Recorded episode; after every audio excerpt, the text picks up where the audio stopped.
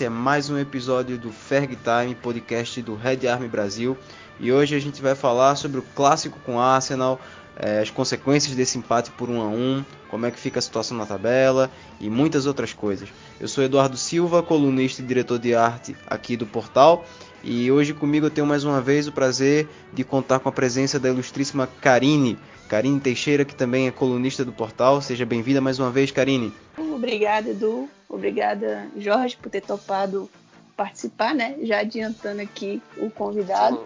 E prazer, né? Novamente estar aqui para falar sobre o Manchester, mas não tão feliz, né? Porque já não é novidade com esse time. Pois é, a gente está com um convidado especial para esse episódio de hoje, jornalista do Grupo Globo, é, com passagem pelo esporte interativo no começo da carreira, atua lá no Gringolândia, o podcast do Globoesporte.com sobre futebol internacional. Aconselho vocês a ouvirem também, tem muito episódio legal sobre vários temas relacionados ao futebol internacional. É um cara que já cobriu duas Copas do Mundo, dois Mundiais de Clubes, uma Copa das Confederações, final de Libertadores, tem um currículo aí para lá de vasto, tá aqui para falar com a gente sobre o clássico. É, eu queria agradecer mais uma vez a participação e dar as boas-vindas a Jorge Natan. Bem-vindo, Jorge. Fala galera, tudo bem? Muito obrigado pela, pela, pelo convite. É um prazer estar aqui falando do Manchester United, um clube que eu gosto bastante. Como vocês falaram, o momento não é bom, mas é sempre legal estar falando aí sobre o futebol inglês no geral. Pois é, o momento realmente não é dos melhores, mas a gente está aqui para falar desse time que mata a gente do coração mesmo assim. Passar a pauta aqui do nosso episódio de hoje pro, pro ouvinte, a gente vai falar, claro, sobre o jogo, né? Como foi a história desse, desse Manchester United e Arsenal, quem foi melhor, é, o histórico recente do confronto, né? É, depois da aposentadoria de Ferguson, a, o confronto é bem equilibrado, na verdade. As perspectivas, né? Como é que fica a classificação na Premier League depois do jogo, os próximos jogos, o impacto na confiança, né? A performance dos times. É, depois, as expectativas para a temporada, a gente vai falar um pouco se a briga do United é mais para é, o top 6, top 4, vai beliscar uma Europa League, será que dá para brigar para Champions? É, e pegando o gancho desse, desse debate, falasse um pouco sobre o Big Six, né? Existe um Big Six baseado na, na camisa dos times, né? Mais ou menos na tradição, ou no poderio econômico que, é, que eles têm, que é no caso Liverpool City, Chelsea, Arsenal, é, United, Tottenham. Mas nesse começo de, de, de campeonato a gente está vendo um, uma tabela um pouco diferente, né? alguns intrusos, entre aspas, o caso do, do West Ham, o caso do Leicester, que estão por ali por cima, com boas campanhas. Então surpreendendo nesse começo de ano. Então, começar falando do jogo, é um jogo que teve um primeiro tempo amarrado, né? Primeira finalização aí vai acontecer com praticamente meia hora de jogo. Foi meio complicado de assistir em alguns momentos, mas terminou 1 a 1 Gol do, do McTominay pro, pro Manchester United e gol do Aubameyang pro Arsenal. O jogo ficou devendo, Jorge? Olha, eu achei que o jogo ficou devendo bastante, né? É, a transmissão lá dos colegas da ESPN até comentaram que o Mauro César comentou que estava aparecendo meio que o jogo do Corinthians com o Vasco, e realmente foi um jogo que teve pouca dinâmica ali que a gente está acostumado na Premier League, e eu acho que os dois times se estudaram bastante. O United chegou um momento ali do primeiro tempo, por volta dos 10, 15 minutos, que ele pareceu que ia encaixar ali, que ia pressionar, mas logo depois o Arsenal voltou a jogar escassez de finalizações e acabou sendo uma surpresa o placar se modificar antes do intervalo ali no lance que o McTominay pega ali a bola, dá um chute, aí a bola ainda desvia, enfim, foi um jogo bastante feio, principalmente no primeiro tempo, e que o resultado acabou mostrando meio que um pouco isso, assim, era um jogo que talvez os dois times pudessem marcar muitos gols, acabou saindo um a um, dois gols tanto quanto simples e o resultado bem simples também. É, posse de bola em excesso mais uma vez e pouca criatividade, Karine? O que, é que você acha? Mais do mesmo nesse, nesse clássico? Mais do mesmo, né? E é uma coisa que a gente já vem apontando há vários episódios aqui, tanto nos textos também lá no Medium, que o United, para ser anulado, basta dar a bola para ele. Não consegue construir, não consegue é, criar jogadas, é mais na base da individualidade. E quando isso não acontece, o time fica sem alternativas. Para ter uma ideia, foram 16 finalizações nesse jogo, mas só quatro no gol. E poucas, poucas, poucas, assim, de muito perigo, né? Além do gol, teve aquela tentativa do Rashford no primeiro tempo, que ele se embolou com a bola, o chute do Maguire no segundo e fica. Não tem jogada trabalhada. Mais do mesmo, mais uma vez. É, chama, me chama a atenção no, no, no, jogo do, do United a quantidade de passes pro lado, né? É, é aquela coisa que falta arriscar, falta ter profundidade, porque não há triangulação, né? Não há aproximação. E quando não acontece a, a triangulação, a saída mais fácil é tocar pro lado e ver se o cara que tá do lado consegue uma saída melhor, porque aqui tá tudo fechado na minha frente, eu não consigo ver nada. E assim, o United costuma trocar passes, só no primeiro tempo do jogo de hoje foram 230. É, e passes certos, né? A gente vê que a taxa de, de, de, acerto no passe foi de 82%, justamente por esse, esse tipo de jogo, né? Esse passe simples, esse passe que não arrisca. E essa falta de ousadia vem justamente do, da, dessa falta de proximidade, né? A ideia que se vende, às vezes, pelo próprio Solskjaer é, é de um time jovem, é de um time envolvente, rápido e ofensivo, mas assim, olhando na prática para dentro do campo, a gente vê um time que gosta de jogar no contra-ataque, tem imensas dificuldades para propor o jogo, e isso se reflete também é, um próprio espelho né, do, é, da, do, do, elenco que é muito raso. Saiu muita gente, faltam peças, principalmente para o meio, meio campo quando, quando acontecem as lesões, e elas acontecem em peso na Premier League, né? não é um mal só do United, mas assim, a recuperação, quando ela é tardia, acaba que prejudica mais ainda um time que tem um elenco tão raso como o Manchester hoje. E acho que foi o caso é, para o Manchester é, refletir no campo essa, um pouco dessa dificuldade de planejamento. Não sei se vocês sentiram a mesma coisa. Olha, eu, eu, eu acredito que faz muita falta, por exemplo, os dois laterais titulares não poderem jogar. Então isso reflete muito na saída de bola. E a outra questão também é a fase do Pogba, né? Não teve um começo de temporada regular, sofreu com alguns problemas físicos e ele não teve uma boa partida hoje. E quando o Pogba não tem uma boa partida, a saída de bola do United é, é quase nula, porque ele é o cara que ele joga primeira bola ali depois da área, porque os dois zagueiros não conseguem sair jogando muito bem, Maguire e o Lindelof e o Pogba é responsável. Hoje ele não arriscou quase nada e é isso que você acabou comentando. O United gosta muito de jogar no contra-ataque. E o time para jogar dessa forma ele precisa fazer o quê? Recuperar a bola bem, sair jogando muito rapidamente. E ele não tem esse poder de marcação também. E aí, aí você começa a esbarrar em todas essas questões. O elenco, falta talvez de um, treinador, de um treinador mais experiente, justamente para trabalhar essa compactação que é tão fundamental na Premier League né, para esse tipo de dinâmica de jogo que você perde a bola muito rápido, você precisa se recuperar muito rápido, precisa depois pegar e marcar pressão. Então tudo isso falta. É um time muito insosso, um elenco muito insosso em que você pega o jogador principal, que é o Pogba, não está jogando bem e aí, obviamente, o time não vai render o que é o esperado. É, exatamente. A gente, a gente bate muito nessa tecla é, no nosso Twitter lá, comentando alguma. Às vezes o, a torcida fica meio poxa, mas será que não dá para aliviar um pouco? Vocês pegam muito no pé do Pogba, pegam muito no pé do Solskjaer, mas assim, a verdade é que dentro de campo a gente tem que comentar o que se reflete, né? O que, o que acontece ali. E realmente não sei se é por falta de motivação, não sei se é por mau momento técnico, porque qualidade a gente sabe que tem, né? Mas o Pogba não rende. O Pogba já passou por situações no clube onde é, foi jogar mais avançado, não rendeu foi jogar mais recuado para sair de frente para o jogo com a bola dominada e teve momentos bons até, mas depois voltou ao, ao marasmo de sempre. E tudo isso dificulta muito. Quando seu jogador mais talentoso sofre com esse tipo de problema, fica muito difícil para um elenco que já é carente render em torno dele.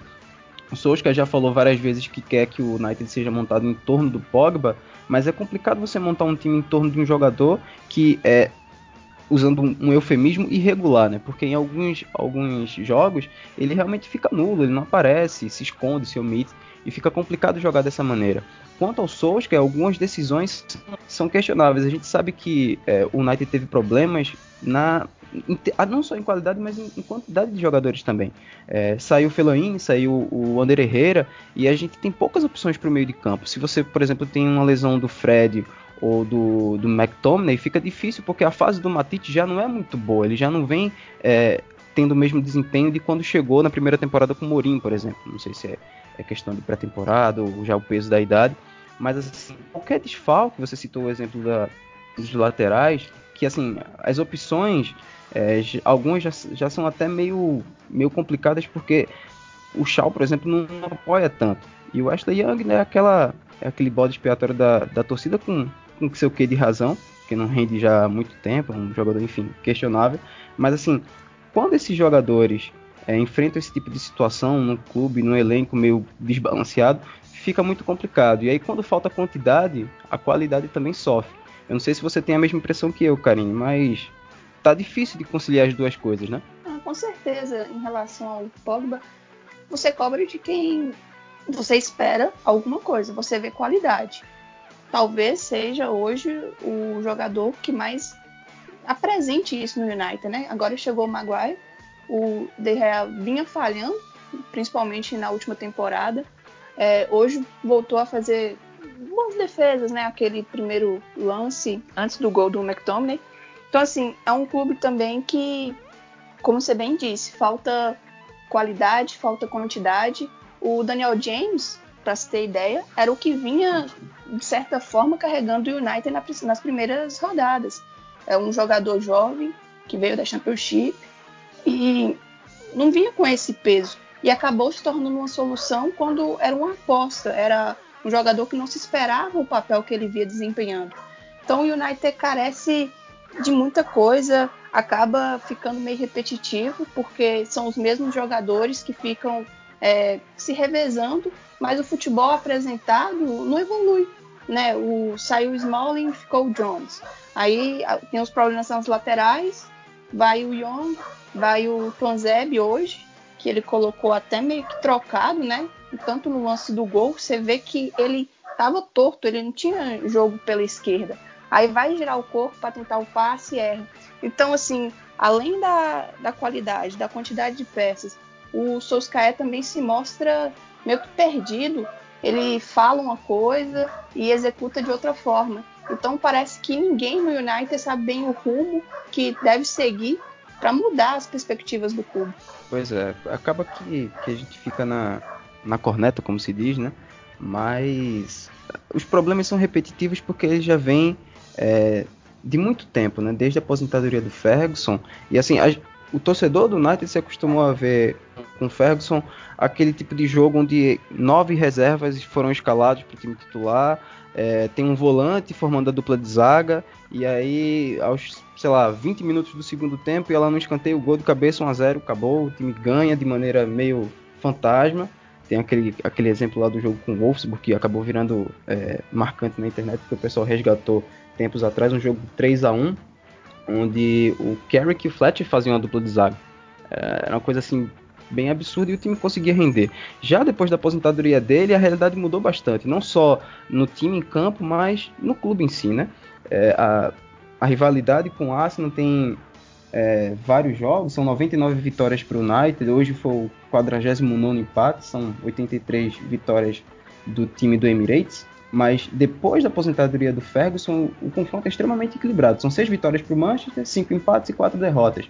Então, assim, o panorama até do próprio United na Inglaterra é, tem, tem mudado bastante desde, desde 2013, né, quando, quando o Ferguson se aposentou. Eu não sei se você tem a mesma impressão, é, Jorge, mas parece que como clube o United ficou um passo para trás e isso se reflete também na tabela de classificação. Né? Hoje o United está aí com é, 9 pontos e o Liverpool já tem 21, é uma distância absurda para sete rodadas de campeonato.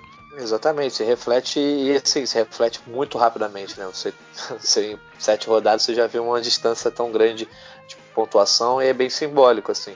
É, United virou meio que um clube que frita qualquer jogador, qualquer técnico, né? Qualquer jogador promessa, por exemplo, que chega, ele, ele acaba não conseguindo se manter ali com segurança, porque não é um clube que é bom para desenvolver um jogador, um clube que está sob pressão, um grande clube que precisa ganhar jogos, precisa ganhar títulos. A mesma coisa para treinadores, né? É, o Mourinho acabou conseguindo conquistar uma Liga Europa ali que deu uma sobrevida para ele, mas a gente via que o trabalho não ia lugar nenhum. E aí a gente pode citar todos os treinadores que vieram aí depois do, do Alex Ferguson, começando pelo David Moyes, que já foi desastroso, e o Solskjaer eu, eu, acho que ele começou muito bem, só que houve também uma precipitação da diretoria, eu acho em, óbvio que muito levada pela torcida, né, pela empolgação, houve essa empolgação refletiu na decisão de efetivar um treinador que a gente ainda não tinha tanta certeza sobre o seu trabalho. O United precisa parar para refletir e iniciar um trabalho do zero, um projeto do zero. O que, que a gente pretende estar fazendo daqui a dois, três anos? Se ele ficar jogando sempre para aquela temporada, ah, minha temporada é essa, eu quero fazer isso, isso, isso, vai sempre esbarrar nos mesmos obstáculos dos últimos anos.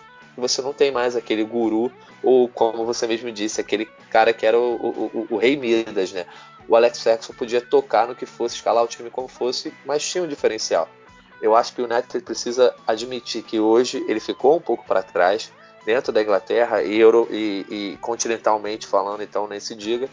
E a gente lá no, no Gringolândia, no podcast, a gente comentou sobre, na apresentação do Campeonato Inglês, né, um podcast de análise do Campeonato Inglês, a gente falou, o United não tem como disputar o título inglês essa temporada. A gente não estava querendo fazer um exercício de mandinar, mas a gente estava parando para botar no papel tudo aquilo que os outros times conseguiram construir principalmente City e Liverpool, e o que o United não, não conseguiu construir nos últimos anos, principalmente na última temporada. Aí você vê um elenco tanto quanto remendado, um clube que dentro da sua estrutura já não tem confiança, né? O Ed Woodward é sempre de, é, é um cara criticado por suas contratações, e isso vai refletir sempre na tabela de classificação. O United precisa primeiro voltar a disputar a Liga dos Campeões constantemente, voltar a estar ali entre os primeiros clubes da Inglaterra. E aí depois ele pode sim bater de frente com o Liverpool e com o Manchester City. Um processo que meio que aconteceu com o Liverpool, né? Ficou para trás uma época, pegou um treinador que era um treinador que tinha visão de jogo, tinha projeto, que era o Jürgen Klopp, e a partir dali ele conseguiu construir uma base e aí tudo muda, né? Pois a gente é. bem sabe também que o discurso é um e a prática é outra mas aparentemente a direção do United é, demonstra querer fazer uma reconstrução, só que para mim escolheu o cara errado, né? Solskjaer não seria esse cara. Tem a história no clube, mas não demonstrou trabalho mesmo como técnico. Então acaba que vai errando sucessivamente, quando acerta um lado, erra o outro e não sai do lugar da mesma forma na entrevista de, de divulgação do balancete, né, do, das receitas do ano passado, o Ed falou sobre isso, que eles sabem que é um processo que vai demorar, que não vai vir é, resultado neste ano, na próxima temporada, que seria algo aparentemente no mínimo três anos, que o Soscaé está tendo apoio, ele vai precisar fazer contratações, é, ele tem uma linha que é de jovens jogadores, quer trazer aquela o que ele vivenciou na época que era jogador do clube. Só que para mim ele ainda não, não demonstrou é, nenhum trabalho que justifique toda essa confiança para ele reconstruir um clube do tamanho do United. Sobre isso que vocês falaram, é, é só pegar o exemplo que o Jorge deu. O Liverpool, quando precisou reconhecer que estava um passo atrás e tocar sua reformulação, trouxe Jürgen Klopp, que já tinha sido campeão na Alemanha e vice-campeão europeu. É, a, o United hoje tem um ex-treinador do Malmo. Isso diz um pouco sobre a diferença dos projetos. Né? Não sei se vocês concordam, mas talvez um treinador mais experiente pudesse trazer é, um nível de jogo mais avançado e não e não ficar só naquela coisa da, da euforia do momento. Né? Eu lembro que quando o Solskjaer chegou e emendou aquela série de vitórias e a euforia tomou conta, mas a postura do clube na época era de quem ia esperar até o final da temporada e aí, dependendo dos resultados, dependendo da performance, efetivar ou não. Só que aí, após aquele milagre lá contra o PSG, ah, não sei se a euforia subiu, extrapolou, o que aconteceu, mas acabou que efetivaram. E aí, logo depois, começou a ter problemas que eram recorrentes, né? Antes, é, problemas de performance, problemas na saída de jogo, problemas com os laterais, com a defesa, e aí aquela série de vitórias foi sendo quebrada até que chegou ao ponto de, em alguns jogos decisivos né, do time que até então brigava pelo G4, é, alguns resultados foram determinantes para tirar o United da briga, como a própria derrota para o Arsenal. E aí eu queria saber de vocês se é, essa diferença fica mais nítida mesmo contra é, os times que são mais fracos na tabela, onde o United precisa propor o jogo e não consegue, ou se fica mais nítida com os times mais nítida com, com os times mais com um poderio maior, né, contra, contra o Manchester City, por exemplo, contra o Liverpool, e por que não contra o Arsenal, contra o Chelsea. Acho que o empate de hoje foi justo, na minha opinião, não sei, não sei a opinião de vocês sobre o jogo, mas acho que fica mais naquela, naquela mesmice em termos de nível técnico, né? Você acha que, o que é que vocês acham que, que essa mudança, que esse nível do, do time é, fica mais explícito nos jogos maiores ou mesmo na dificuldade contra os pequenos? Não, então, eu considero que assim, é, o United nos jogos grandes acaba que a disparidade técnica muitas vezes fica, sim, é, exibida, né, clara, mas às vezes ele consegue igualar uma questão de camisa, uma questão de clima de jogo, né, a circunstância do jogo de um clássico é sempre diferente. E talvez o United não consiga ganhar os grandes jogos, mas também ele não, não acaba, acho que, tendo um desempenho sempre tão decepcionante assim, ou, por exemplo, ser goleado toda vez que pega o Manchester City, o Manchester City golear. Se a gente parasse para pensar, né, tecnicamente é, poderia acontecer isso. No, cada vez que o Manchester City encontra o United ou o Liverpool, seria para ser uma vitória tranquila. E acaba não acontecendo. Eu acho que as deficiências ficam exibidas justamente nesses jogos pequenos. Que os times pequenos vêm respeitando o United pelo seu tamanho, né? E, e aí o time precisa propor o jogo, precisa jogar como um time dominante, como o City joga, como o Liverpool joga, o próprio Tottenham. E aí acaba ficando muito exibida essa diferença. Você comentou sobre o, o Solskjaer ser o ex-treinador do Malme, é, é, bem isso, cara. É um cara inexperiente que foi trazido meio que numa uma coisa de bombeiro, assim, para apagar um incêndio. E ali eu acho que era, era muito o papel dele. E no próprio comunicado do clube, quando ele é anunciado, diz que ele ficaria enquanto o clube procuraria uma nova opção, uma opção para trabalhar a partir da outra temporada. Houve uma precipitação, houve uma análise deturpada dos fatos, que é óbvio, um treinador que eu não lembro exatamente o número, mas acho que ele ganhou 18, 19 jogos, alguma coisa assim. Ele só perdeu um jogo e ganhou todos os outros. E a partir de, do momento que ele foi efetivado, a coisa muda. Porque ele não é mais aquele, ah, é o papai Joel, né? Ele passa a ser o cara para comandar o, o, projeto. E acho que os próprios jogadores acabam não confiando naquele cara. Você olha para o City, tem Guardiola. Você olha para o Liverpool, tem Jurgen Klopp. E no United é o, é, é o Solskjaer. Tudo bem, poderia acontecer um efeito Zidane como no Real Madrid, mas até o tamanho do jogador dentro da história do clube é muito diferente e dentro da história do futebol mundial. É verdade. Eu acho que assim, talvez o caso do Zidane seja mais exceção do que regra, né? Então, talvez não dê pra, pra comparar, porque a coisa deu, deu, tão certo que é difícil você você comparar até a situação. Tanto que agora no, na segunda passagem dele ele tá tendo mais dificuldades, né? Talvez tenha êxito novamente, mas enfim, é, é, um, é uma particularidade. O que me chama a atenção no, no caso do Manchester é que isso começa a se, refletir principalmente na confiança do, do, dos atletas. Eu, eu, vejo principalmente os mais jovens sem referências técnicas e sem referências no banco, né? Porque é, você jogar com Guardiola, aquele deslumbramento, é, você jogar com Jürgen Klopp, é, tem uma série de experiências e as experiências que o Solskjaer pode passar passam muito pelo que ele foi enquanto jogador, pelas memórias, pelas dicas, o que é claro é importante. Você ter um treinador que teve a passagem pelo campo, a passagem como jogador, esse histórico, é importante para dar dicas ali é, de vivência que o cara só pode ter mesmo dentro das quatro linhas.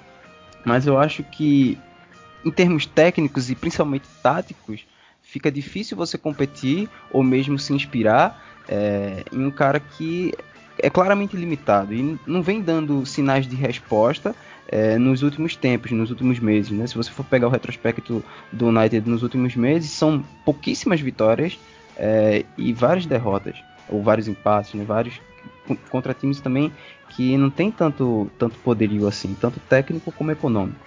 E eu acho que tudo isso passa por uma série de fatores, enfim, tudo isso que a gente já falou sobre o clube, mas eu vejo também esse impacto na, na, na confiança do, dos jogadores e isso se reflete também no que o time joga, porque é um time muito jovem, é um time que é um dos principais jogadores, ou os que vem rendendo mais, se você for para para analisar, tem uma, uma idade muito baixa, como é o caso do Daniel James, que até me surpreende, porque veio de uma divisão inferior e consegue manter um nível muito bom de jogo na Premier League o McTominay, que vem sendo uma grata surpresa e vem mostrando uma franca evolução. É, enfim, a gente pode falar do, do Bissaka também, o Bissaka, que também é jovem, chegou para lateral. Então são jogadores, jogadores jovens que talvez rendessem muito mais se tivessem uma referência dentro do campo mais experiente para liderar eles tecnicamente. E assim, essa liderança deveria ser o Pogba, mas falta essa imposição técnica que ele deveria ter pela qualidade que tem. E aí eu não sei se você tem a mesma impressão, mas isso dentro da partida se reflete muito na regularidade que o time pode ter. Por exemplo, quando toma um gol. Parece que quando toma um gol, dá sensação, aquela sensação de que ah, agora a gente está perdido. Como é que a gente vai poder reagir? A gente não consegue fazer, a gente não consegue é, desempenhar um bom papel para empatar e até virar isso daqui. Não sei se você tem a mesma impressão, mas é o que aparenta para mim quando eu vejo jogos, sabe? Sem dúvida. Como você falou você, do... Pode falar, Karen, vai lá. Não é que nem você, o Edu falou sobre o Zidane ser uma exceção. O que parece também que a direção é, mostra em alguns momentos é que quer repetir o que aconteceu com Ferguson e trata isso como uma regra, sendo que também é uma grande exceção.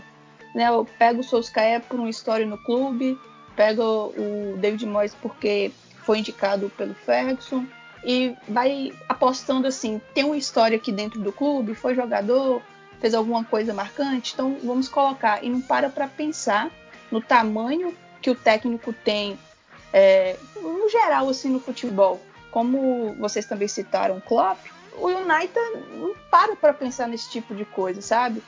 Quem foi esse treinador? Vamos trazer ele para fazer um projeto, mas o que ele tem? Lógico que é importante a história, mas o que ele fez antes? Nada. E como quando você olha assim na beirada do campo, óbvio que você ser agitado não é sinônimo de que o seu trabalho é bem feito e que você vai ter conquistas. Mas o semblante, todas as transmissões é, sempre chamou atenção para isso. O semblante do Solskjaer é o mesmo durante o jogo inteiro. Se o time está vencendo, se o time está perdendo, se o time está empatando, se ele está com 11 em campo, se ele está com 8, o semblante dele não muda. Então, assim, talvez isso também, como o Edu bem falou, faz falta para um jogador dentro do campo. Olha para a beira, o treinador está assim, avulso na partida. Ele pega e prega, vamos ser uma equipe ofensiva, mas os números dele provam que a equipe faz pra, praticamente só um gol por jogo. Né? Melhorou a defesa com a chegada do Maguire, mas é uma equipe assim, mais uma vez, bato na tecla, depende unicamente da individualidade. Se você marca os principais jogadores do United, não tem muito o que você extrair desse trabalho do Solskjaer. Quer comentar alguma coisa? Ah, sim. Não, eu, eu, acho que a Karine resumiu bem a questão do, da confiança, né? Eu tinha falado sobre isso também. É, o jogador precisa sentir que o treinador vai tirar dele mais do que ele pode dar, né? Ainda mais de um time, como a gente já falou, recheado de jovens, assim. Inclusive, os caras que são mais velhos e que são referências do time depois do Pogba, são caras que são jovens. O Rashford e o Linga são caras jovens. O Andrés Pereira é um cara muito jovem. Então você pega aí, tirando o Pogba e o De que já estavam no clube, e o Ashley Young, que vem jogando na, no, no, desfalque do, do, dos titulares da lateral, você pega um time totalmente jovem que precisa de jogadores que hoje desenvolvam, que hoje liderem, de um treinador que hoje liderem, e eles não conseguem encontrar isso. Então, o United, por isso que eu acredito que muitas vezes o United se comporta no campeonato como um time de meio de tabela né? Um time que está ali para o, o, que vier tá bom, o que vier a gente vai lucrar. Não temos nada a perder. E, o United não pode jogar assim, né? O United tem uma torcida por trás e são duas realidades que não, não se encaixam, né? São duas, são duas coisas paradoxais. É o Manchester United, talvez o, o maior clube do mundo, um dos maiores clubes do mundo, com um time de comportamento de meio de tabela ali, que a gente sabe que o campeonato inglês hoje é um time de meio de tabela, joga o, o que o United não vem jogando nos últimos anos. Né? Desenvolve jogadores como o United não tem desenvolvido. É, e tem um padrão de jogo que o United não tem. Então, por isso que eu, eu considero que o United muitas vezes ganha os jogos na camisa, só que é, às vezes também atua como time de meio de tabela. É, o jogo de hoje meio que refletiu isso, talvez até pelo, pela forma como tomou o empate, né, com aquele com um jogador como o Aubameyang saindo tão livre na frente do, do DG. É claro que o DG é um grande goleiro, mas o Aubameyang naquela situação vai ter toda a tranquilidade para finalizar da maneira que finalizou. E o espaço que ele teve chamou muita atenção. Esse tipo de erro também cai na conta do treinador, Jorge? Acredito que sim. Assim, a, a Karine chamou atenção para algo relevante, né? Que o lateral jogar no lado trocado, ele precisa ser muito experiente ou precisa estar tá muito treinado, né? E aí você uma saída de bola errada num time como o Arsenal que o trio de ataque, além de ter qualidade, é um trio muito rápido, pensa muito rápido, isso faz toda a diferença. E isso é, é treinamento. Obviamente é treinamento, é o Susca já, já devia saber os desfalques que teria e deveria ter trabalhado melhor isso durante a semana. E, e, tudo isso acaba se refletindo. E é logo depois a postura, né? Você toma um gol e a postura do time de não conseguir reagir. Eu, eu, eu acho que o United teve, como eu já falei mais, mais cedo, assim, teve um bom momento ali, em certo momento do jogo, dos 10, 15 minutos, que tentou agredir o, o Arsenal e, e meio que encurralou o Arsenal ali na zaga. Mas logo depois ele, ele voltou a estar ali aquela bola no meio de campo, um jogo disputado sem, sem chances de gol. O próprio gol do United sai numa chance que acontece por acaso.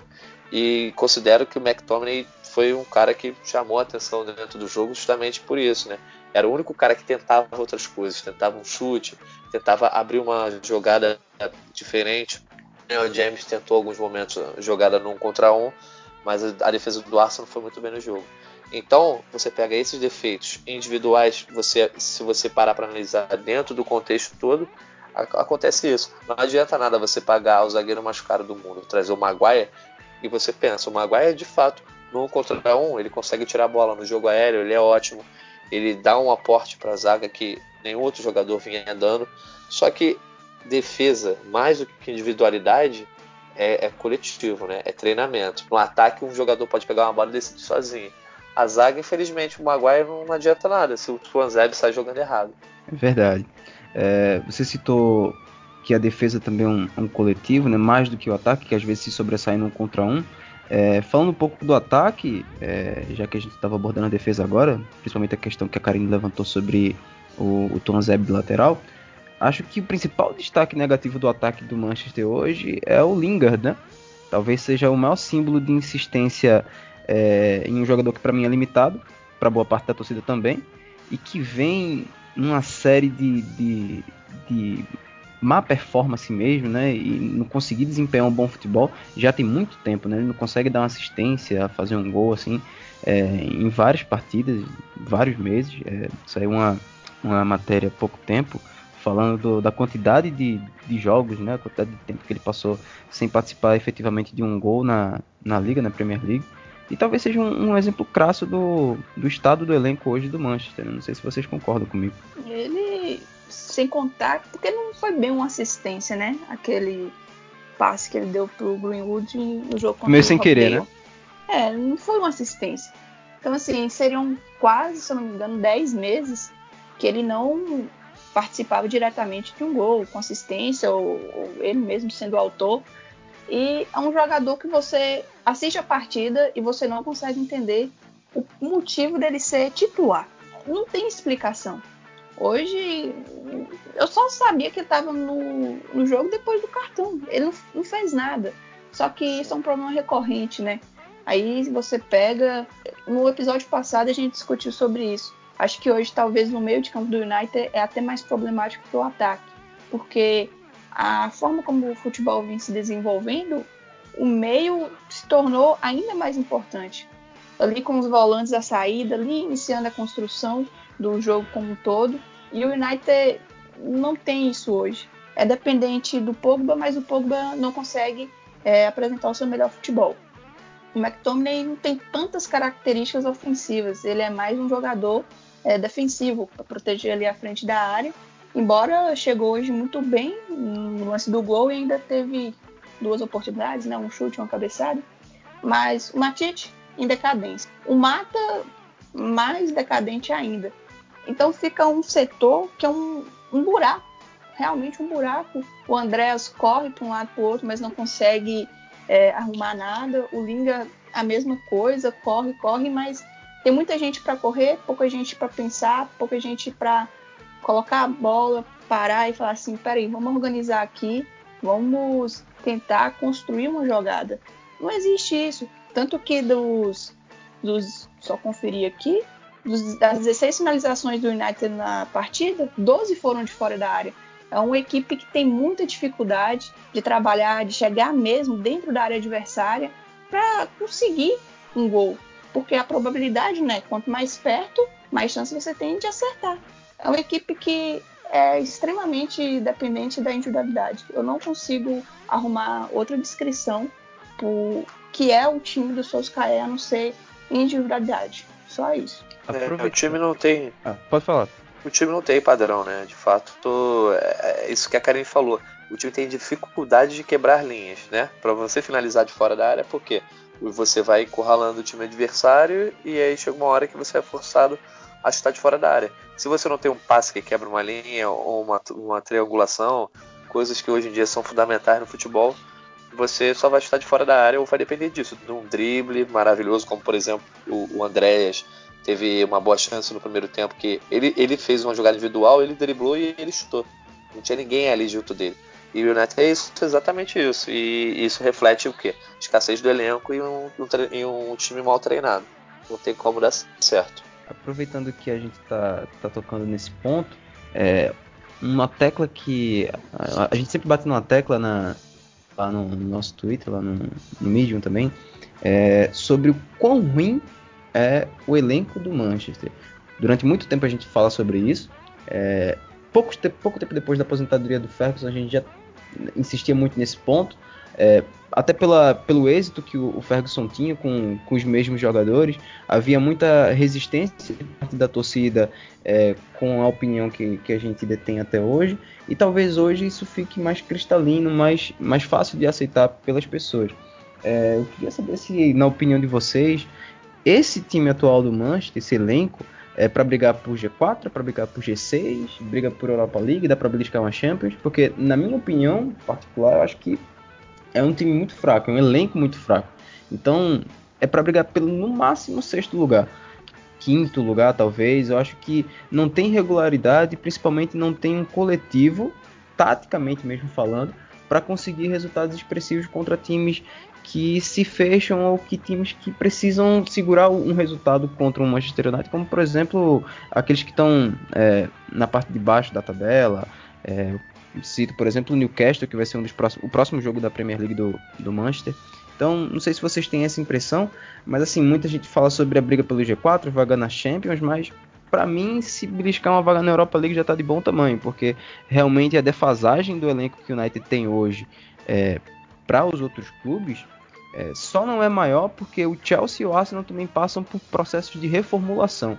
O Chelsea talvez até mais forçado, né, por causa do, da, do problema que tem com, com a janela de transferências, é, aquela questão é, do banimento lá da UEFA, mas talvez essa diferença fosse até maior. Não sei se vocês partilham da mesma opinião, mas é a, a perspectiva que eu tenho hoje. Eu concordo com você. Eu acho que, assim, o United, acho que ele começou a temporada, obviamente, não se iludindo com, com conquistar o título, né? Acho que ele entrou tipo assim, vamos lá, vamos tentar conquistar uma vaga na Liga dos Campeões, porque é o que todos os clubes do Big Six entram ali pensando nisso. É óbvio que tendo um título como um sonho, mas o objetivo principal, né, é a vaga na Champions. E o Neto acho que entrou nessa vibe. A gente sabe que o City e o Liverpool hoje são os rivais que vão disputar o título e a tabela já mostra um pouco esse cenário. Eu considero que o elenco é sim para ficar assim entre os seis primeiros, difícil disputar, mas como o campeonato inglês é um campeonato em que a realidade é diferente dos outros, por exemplo, se fosse um campeonato, sei lá, francês, eu acho que o United não conseguiria chegar entre os seis primeiros pela questão do desperdício de pontos ser muito, muito baixo nesses campeonatos mas na Inglaterra o desperdício de pontos é maior, né? Porque você sabe que um time na zona de rebaixamento pode tirar ponto de um time que está na liderança, do time que está na segunda colocação. E é nisso que o United, inclusive, vem se escorando nos últimos anos. E da última vez que foi para a Liga dos Campeões também foi dessa forma, né? Aproveitando muito o tropeço dos rivais. Por isso eu não descarto, não descarto que possa ir para uma Liga dos Campeões, porque a gente sabe que é um campeonato muito com uma realidade muito diferente. Mas botando no papel, você tem talvez 5, 6 clubes sim na frente do United, muito por conta disso, que o Chelsea ficou travado e é um time que é, vai, vai, vai, ter uma temporada totalmente irreconhecível, né? Se parar para pensar nos últimos anos. Só que esse campeonato de realidade diferente já está apresentando para gente um Leicester que não parece ser fogo de palha, não parece ser apenas aquele começo de campeonato incendiário, ah, vamos lá, vamos fazer uma graça. Parece que é um time que vai ter sim muito padrão de jogo e pode sim dar muito trabalho, porque tem jogadores que fizeram parte daquela conquista e são experientes. Então a gente não dá para descartar o Leicester brigando nessas seis colocações e talvez o time que demore pode ser o United ficar na sétima colocação, fora de qualquer competição europeia. Ah, eu também acredito que um, uma sexta colocação seria muito pro atual elenco, pro atual futebol que vem demonstrando. A janela de janeiro, né? A menos que façam algo assim espetacular, não consigo acreditar em uma vaga na Champions. Até mesmo o Chelsea, com a proibição de contratações, é, também é um, uma equipe muito jovem, mas na maioria dos jogos pela Premier League que eu consegui acompanhar, eles demonstram o mínimo de organização, de conseguir fazer uma pressão não só no abafo, mas de construir mesmo jogadas com qualidade, embora os jogadores muito jovens, e é algo que você não consegue ver no United. Você não consegue ver o mínimo de organização. Então, hoje, eu, eu acho que a gente ainda é o, último ali do Big Six, por conta disso, até mesmo o Chelsea, com todo o cenário, consegue ter um mínimo de padrão, consegue passar certa confiança em determinados momentos da partida e é algo que eu não consigo realmente ver nessa equipe do Solskjaer. O Leicester, como você bem disse, parece sim, que vai estar ali em cima. O Overhampton, que até foi bem na temporada passada, nessa não tá tão assim. Título mais uma vez polarizado entre o City e o Liverpool o Tottenham, de início, até pensei que poderia causar um certo desconforto, brigar ali com eles, mas aparentemente vai ser só no, no G4 mesmo. E o Arsenal, aquele, a defesa é muito ruim, mas as peças ofensivas eu ainda acho que são melhores do que a, a, do Chelsea e a do United. Então, por isso, hoje, até mesmo o G6 eu acho é, que não é nem um pouco garantido, ainda é muito arriscado para essa equipe. Deixa, deixa eu provocar vocês um pouco. Já que a gente está falando sobre o Big Six ou, ou sobre esse, esse pelotão de cima, talvez exista um Big Six baseado na tradição e no poderio econômico dos clubes, e outro Big Six que a gente vê mais na prática nesse começo de campeonato, né, em termos de pontuação e resultado. É, hoje o G6 do, da Premier League tem Liverpool em primeiro, segundo, Leicester em terceiro, Arsenal quarto, West Ham em quinto e Tottenham em sexto. Aí em sétimo aparece o Chelsea, o oitavo é o Bournemouth, o nono é o Crystal Palace e só em décimo é que vem aparecer o Manchester United. É, desses clubes aí que estão fazendo um bom começo de campeonato, e aí eu gostaria de citar três, além do que o, o Jorge falou, que tem um, a bela campanha, belo começo do campeonato do Leicester, mas eu gostaria, gostaria de citar também o West Ham e o Bournemouth, que estão ali em cima e fizeram realmente um, um bom começo de campeonato. Esses sete primeiros jogos têm surpreendido positivamente. Talvez aí eu destaque o West Ham, porque o West Ham tem sido um time que faz boas janelas de transferências na realidade que possui. Né? Anos anteriores trouxe o Ticharito, é, tinha o Arnautovic, tinha outros bons jogadores. E era um time que parecia que tinha tudo para engrenar, novo estádio, né, uma outra atmosfera, e chegou até a brigar para não cair recentemente. E agora parece que achou o caminho das pedras. Tem aí é, três, três vitórias e, e três derrotas, três empates em, em sete jogos. Além do, da solidez do Leicester e a campanha, inclusive, surpreendente do Bournemouth, vem fazendo um, um bom campeonato. Desses clubes que estão se metendo aí entre os mais poderosos da, da Terra da Rainha, vocês acham que algum deles dá para dá para aparecer até no, no, segundo turno, quem sabe brigar por um, uma vaga na Liga dos Campeões no final do campeonato. Na minha opinião, eu acho que o Leicester é o principal candidato desses que eu falei. Mas quem sabe de repente o West Ham ou, ou quem sabe o Bonner, acho mais difícil, mas existe sempre a possibilidade. O que é que vocês me dizem? Eu considero que o, que o Leicester parece estar mostrando um pouco mais de regularidade e é aquilo que eu disse assim. Tem dentro, dentro do elenco ainda peças que foram conquistaram um épico título inglês e isso pode fazer a diferença, né? É um time que veio se reforçando muito bem nos últimos anos e, e, e construindo um padrão de jogo que hoje a gente consegue enxergar. Tem sido muito seguro nos jogos, assim. Os jogos que eu acompanhei do Leicester, para você ver, ele pegou o Newcastle, que está muito mal no campeonato, está na zona de rebaixamento, e aplicou uma goleada de 5 a 0 sem nenhum tipo de dó. É óbvio que o Newcastle teve um jogador expulso, mas eu, eu vejo o, o, Leicester com um padrão de jogo e uma segurança muito importante para disputar o campeonato inglês. O Bournemouth, eu acredito que, apesar do bom começo, vai ficar ali né, naquela aquela questão de oitava colocação, sétima colocação, né? Talvez ali incomodando o Big Six, mas não vejo lá na frente brigando. E o West Ham, eu, eu, eu, eu confesso que eu não acompanhei tantos jogos como o do Leicester, mas a pontuação é uma, uma, uma, boa pontuação. Só que eu acho que o elenco já não o, o, elenco já não é tão bom quanto o do Leicester e o time não tem o mesmo padrão de jogo. Então, se fosse para apostar em, em, um time que vai incomodar ali os quatro primeiros, primeiros colocados, seria o Leicester. Mas também não acredito que possa conseguir uma vaga na Liga dos Campeões, porque essa briga, assim, Liverpool e City eu acho que é 90% de chance de ter uma vaga. E aí você vem a terceira e quarta colocação, o Tottenham que na teoria ainda vai crescer, né? É, o próprio Arsenal que se você parar para comparar, por exemplo, com o United, tem um elenco muito mais vasto, pode crescer muito mais, e o próprio treinador que é mais experiente. Então, eu apostaria no Leicester, mas sem tanta confiança que pegue uma vaga na Champions. Mas a Liga Europa eu acho que está muito na briga. Sobre, sobre isso ainda, o quão distante ou qual a relação que vocês acham que, que existe entre o nível do, atual do Manchester, do Manchester United no caso, é, com esses outros clubes que estão aí no, no, topo da tabela, é, em termos de dentro das quatro linhas de performance mesmo, dentro do campo, vocês acham que está mais próximo de repente do, de um West Ham ou, ou talvez de um Chelsea que também está meio irregular, ou de repente pode ter uma evolução? Eu não vejo panorama para isso atualmente, mas quem sabe. Eu vejo, por exemplo, clubes como o, o Leicester com um desempenho mais firme, mais sólido e parece um time mais pronto do que o United no momento. É, o que é que vocês têm a me dizer? O que, é que você acha, Karine?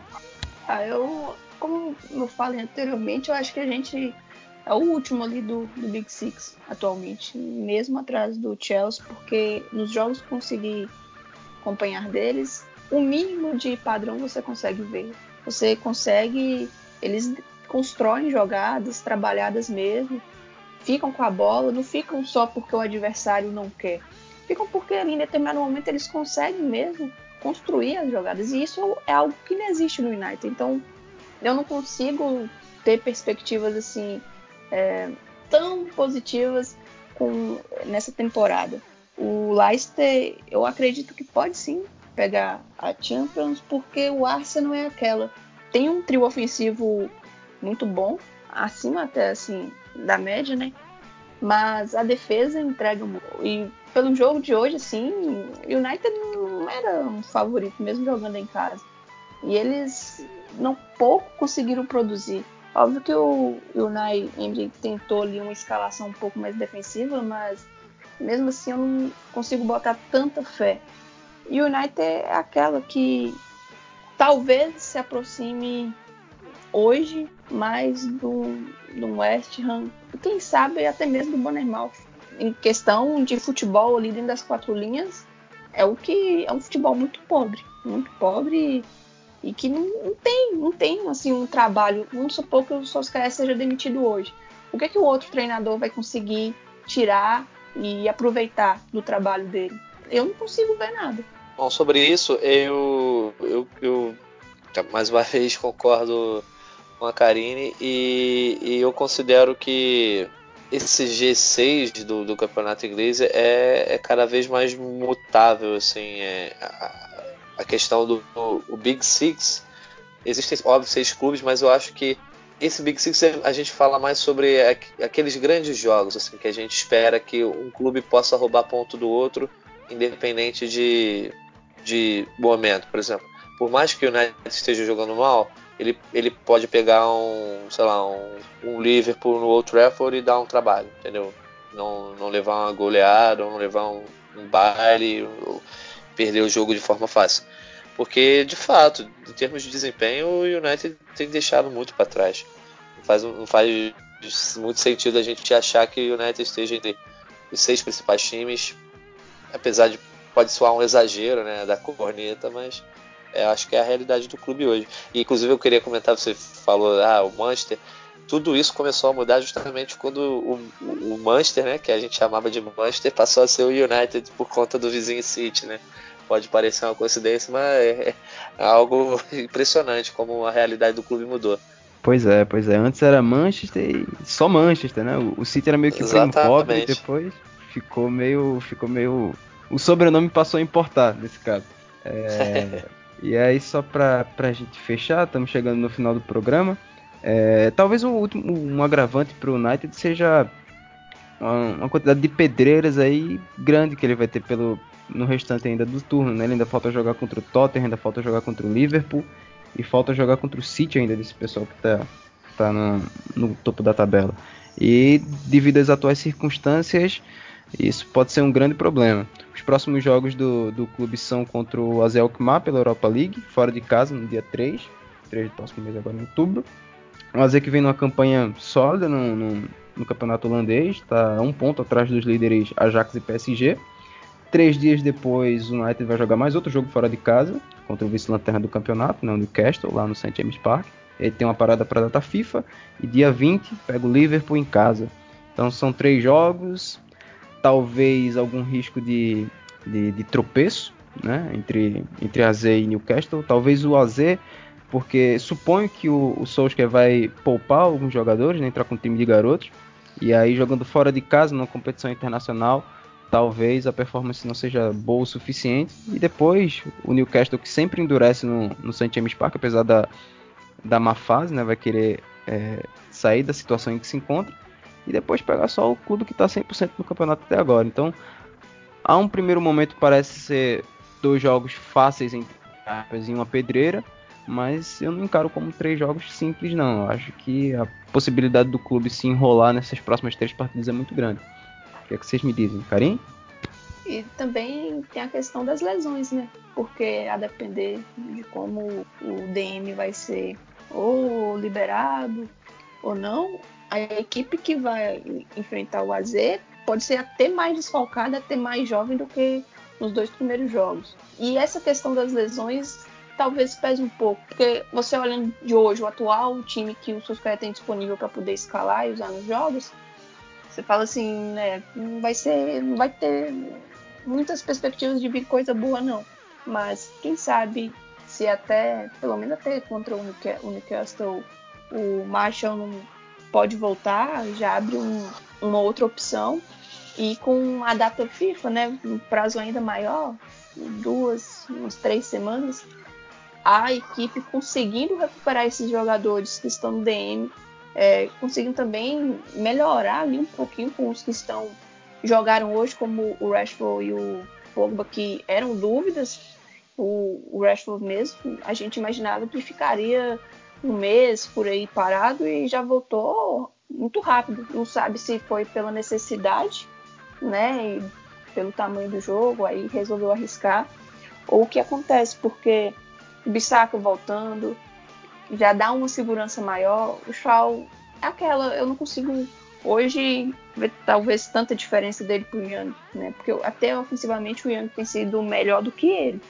Mas conseguindo recuperar ao menos o Bissaka e o Marshall ali na frente, talvez a, você tenha um pouco mais de esperança de conseguir uma vitória contra o Newcastle.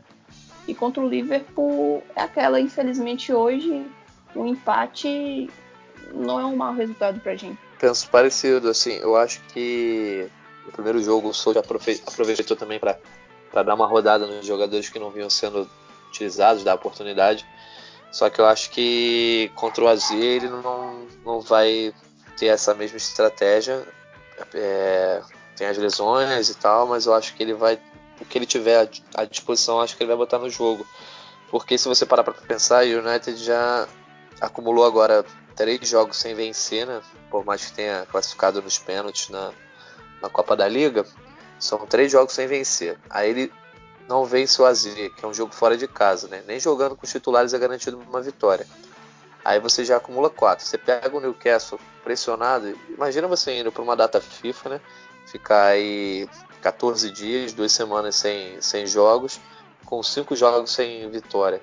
Então acho que aí a panela de pressão fica maior e aí você vai para um clássico nesse clima, a chance de, de, de ter uma tragédia dentro do, dentro do Old Trafford é enorme. Então acho que esse jogo contra o AZ vai ser chave, né? O resultado pode mudar esse cenário que eu acabei falando. Então vamos com calma. Eu acho que tem que ir com força total e, e, tentar conseguir uma vitória fora de casa que seria, acho que, motivadora.